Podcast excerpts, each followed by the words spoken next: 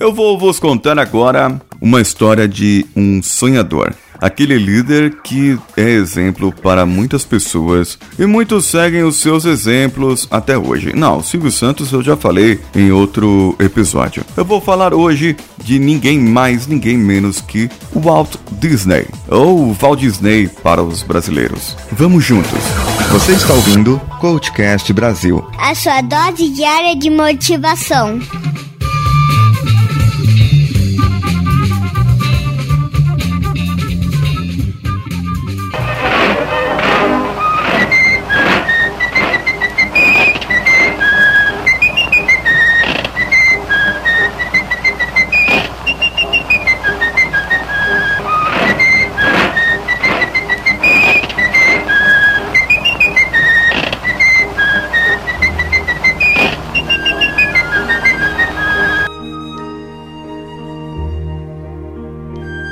Walt Disney nasceu em Chicago no dia 5 de dezembro de 1901, mas ele passou a sua infância, a maioria da sua infância, em uma fazenda no Missouri. E nesse tempo, ele já demonstrava ter aptidões para desenhar. Ele já desenhava bem e a sua professora falou que ele poderia ter um sucesso nessa carreira. Ele começou a estudar mais jovem, ali aos 14 anos, no Kansas City Institute. Ele começou a estudar a carreira na parte de cartunismo e depois foi trabalhar numa companhia cinematográfica onde ele fazia os cartazes de filmes. O nosso Walt Disney falsificou a identidade aos 16 anos para ir para a França e atuar na Cruz Vermelha onde ele dirigia a ambulância para socorrer as pessoas lá na Primeira Guerra. Depois que ele saiu de lá, ele foi trabalhar em uma produtora de desenhos animados e, junto com seu irmão Rory, ele montou a sua própria produtora de desenhos animados, onde eles faziam contos de fada de curtos e eram exibidos antes de outros filmes, como a Pixar faz hoje nos grandes filmes da Disney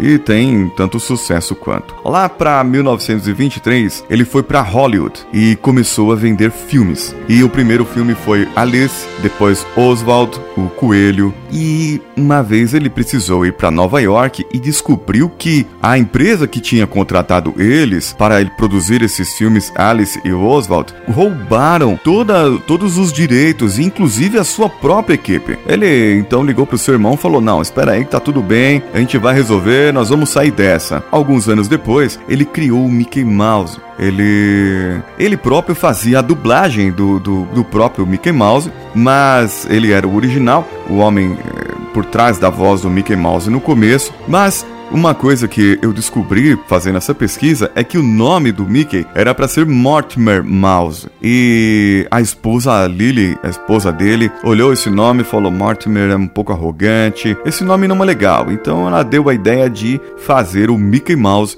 e o Mortimer apareceu num dos episódios como um rival do Mickey tentando conquistar a Minnie. Em 1929, já apareceu o Pateta, o Pato Donald, junto com o Mickey ali. Em 1933, ele ganhou o primeiro Oscar com o curto animado Flowers and Trees. Depois, em 39, tem um caso excelente, porque eles só produziam curtas e ele queria produzir um longa animado e ele teve a ideia de fazer Branca de Neve e os Sete Anões. A equipe falou que não ia dar certo, pessoas falaram que não ia dar certo e ele foi sucesso de bilheteria e teve o seu segundo Oscar.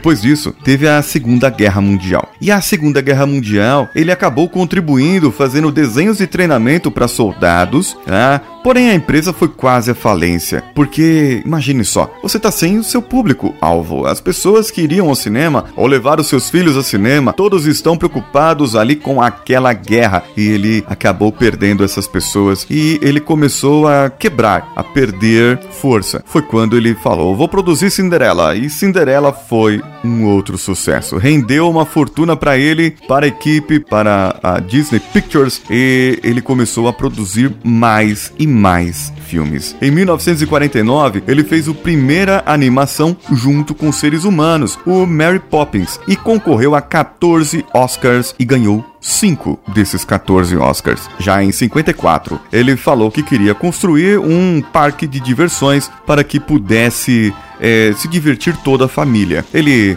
dizem que num banco ele teve a ideia, sentado num banco ali esperando a sua filhinha se divertir num parque de diversões onde só podiam entrar as crianças. Ele falou: e se tivesse um parque onde os pais pudessem entrar junto com seus filhos? Foi então que ele criou lá na Califórnia a Disneylândia, foi inaugurada em 55. O que aconteceu nesse dia foi que houve um desastre. É, muitos jornalistas, muitas pessoas, pois era para ser um parque pequeno, não desses de terror que você vê no seu bairro, mas aqueles parques pequenos. Era para ser um parque pequeno, é, digamos pequeno como Hop Harry, vai, como o Play Center era, algo assim. Mas o negócio ficou gigante, começou a ser maior do que era. Ele vendeu 11 mil ingressos. Apesar de ter vendido 11 mil ingressos, tinham mais de 30 mil pessoas nessa inauguração. De onde saiu tanta gente? Porque teve ingresso falsificado, claro. E parecia ali o, o, litoral paulista em época de feriadão. A pessoa tinha que escolher ali, o Walt Disney teve que escolher: eu preciso ter água para as pessoas beberem ou os banheiros funcionando. De tão calor que tava, 38 graus, o asfalto ainda não estava seco o suficiente,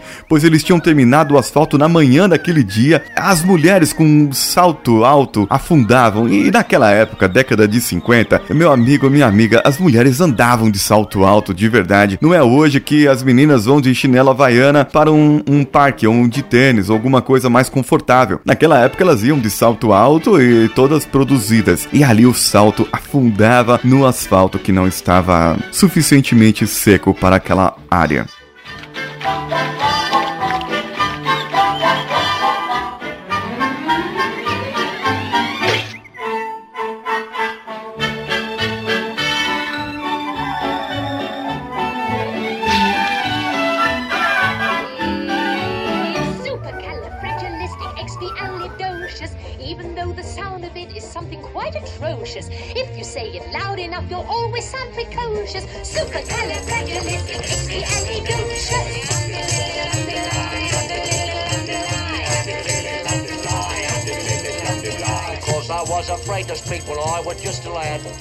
Depois de mais um tempo, ele fundou ali em 61, ele fundou o Instituto de Artes da Califórnia. É uma escola profissionalizante de nível universitário, fica em Valência, eh, Los Angeles, e é uma conhecida como a Escola Disney. É onde se prepara até hoje as pessoas que vão atuar nos empreendimentos da Disney em certos determinados setores da Disney, principalmente na parte da animação. Em 71 foi a inauguração do Walt Disney World, que é o parque mais conhecido atualmente lá em Orlando. Porém, ele acabou morrendo no mesmo ano antes da sua inauguração e acabou não vendo a inauguração do seu próprio parque. Dentre toda a sua história de garra, liderança e, e tudo que ele conseguiu produzir, até hoje não tem nenhuma produtora que ganhou mais Oscars e nem foi indicado mais aos Oscars do que o Walt Disney. Ele é o maior ganhador e indicado a Oscars de todos os tempos. Isso aí ninguém tira dele. Em minhas pesquisas, achei um palestrante, o Leandro Waldvogel, que trabalhou na Disney e ele fala de uma palestra falando sobre todos os pontos onde atuam a própria Disney.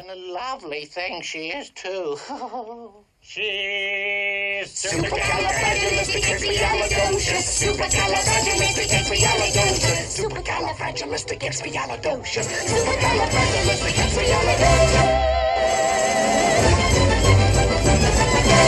Quando eu tinha 14 anos, minha mãe mandou pra Disney de excursão.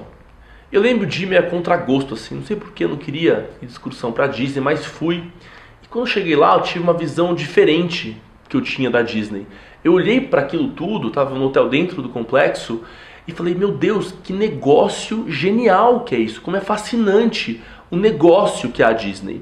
A gestão dos hotéis, dos parques, todo o sistema de transportes envolvido que levam as pessoas e trazem todos os dias, restaurantes, o veterinário dos animais, a manutenção que é impecável e toda a estrutura criativa de inovação permanente que tem que estar por trás de tudo aquilo para que a Disney continue a acontecer como ela acontece. Eu achei aquilo tão fascinante que eu pensei, eu quero trabalhar aqui um dia. Um dia eu quero voltar, quero trabalhar aqui, ver como que isso acontece.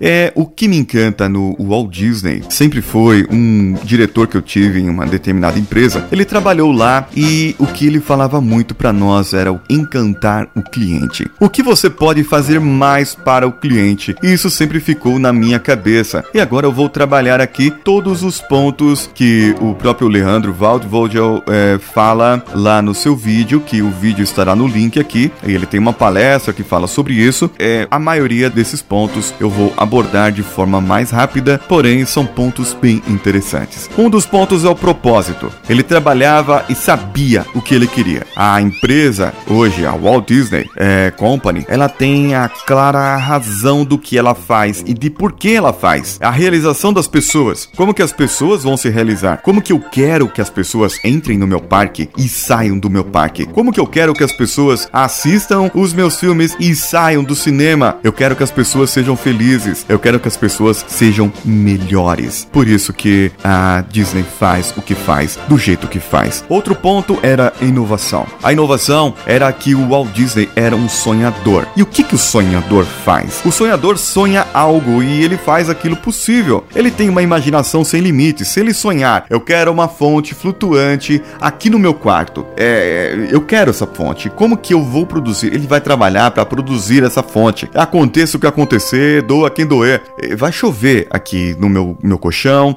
vai chover nas coisas. Sim, eu estou gravando do meu quarto agora no momento. E vai chover nas coisas, mas é, eu quero essa fonte. E ele fazia de um jeito que aquele sonho pudesse se tornar realidade. E ele fazia com que as pessoas que trabalhavam para ele fossem tão criativas quanto e tivessem um sonho. Eu acho que talvez o Danilo Pastor me ouvindo agora saiba que conhece alguém sonhador, criativo, imaginário. Não sei se você conhece assim. Sim, sou eu. E a inovação é, faz com que a pessoa seja visionária e esteja sempre à frente das outras, fazendo coisas diferentes, fazendo coisas novas. Buscando o novo, quando você atinge o novo, vem um outro ponto, que quando você atinge o novo, atinge um outro patamar, a sua zona de conforto tende a se estabilizar. Você conquistou algo novo, isso levou você a outra zona de conforto. Mas Walt Disney dizia que a magia acontece fora da zona de conforto. Por isso, precisamos ter algo sempre espetacular. Precisamos sempre ter algo diferente, algo novo para poder sair dessa zona de conforto. Senão, eu vou fazer mais do mesmo. Um outro ponto dele é o storytelling, ou seja, todos os produtos só se vendem com boas histórias. Eu não preciso dizer nada sobre esse ponto, já é mais fácil do que outra coisa, pois todos os filmes, todas as animações são histórias, e ele contava a história para se vender. A liderança dele foi baseada na formação de pessoas. O seu próprio Instituto Art California, que eu mencionei agora há pouco, que é a escola Disney, e ele sempre dizia que se não há pessoas, eu não tenho nada. Se eu não consigo qualificar as pessoas, quem que eu vou qualificar? Se eu não tiver pessoas para qualificar e para trabalhar, como eu vou fazer? Depois vem a cultura da excelência. Cada pessoa trabalha para a excelência. Cada pessoa trabalha para ser excelente no seu trabalho, no seu posto, no seu local. Isso fazia com que ele tivesse uma gestão diferenciada. E hoje a Disney World é o maior empregado privado do mundo. Lá existem diferentes pessoas, raças, formações e todos trabalham juntos em prol de um propósito: fazer você se encantar com aquilo, fazer você sair diferente do jeito que entrou e de um modo muito melhor. Por isso, o atendimento ao cliente é dar uma experiência única para cada pessoa que entrar no Walt Disney World.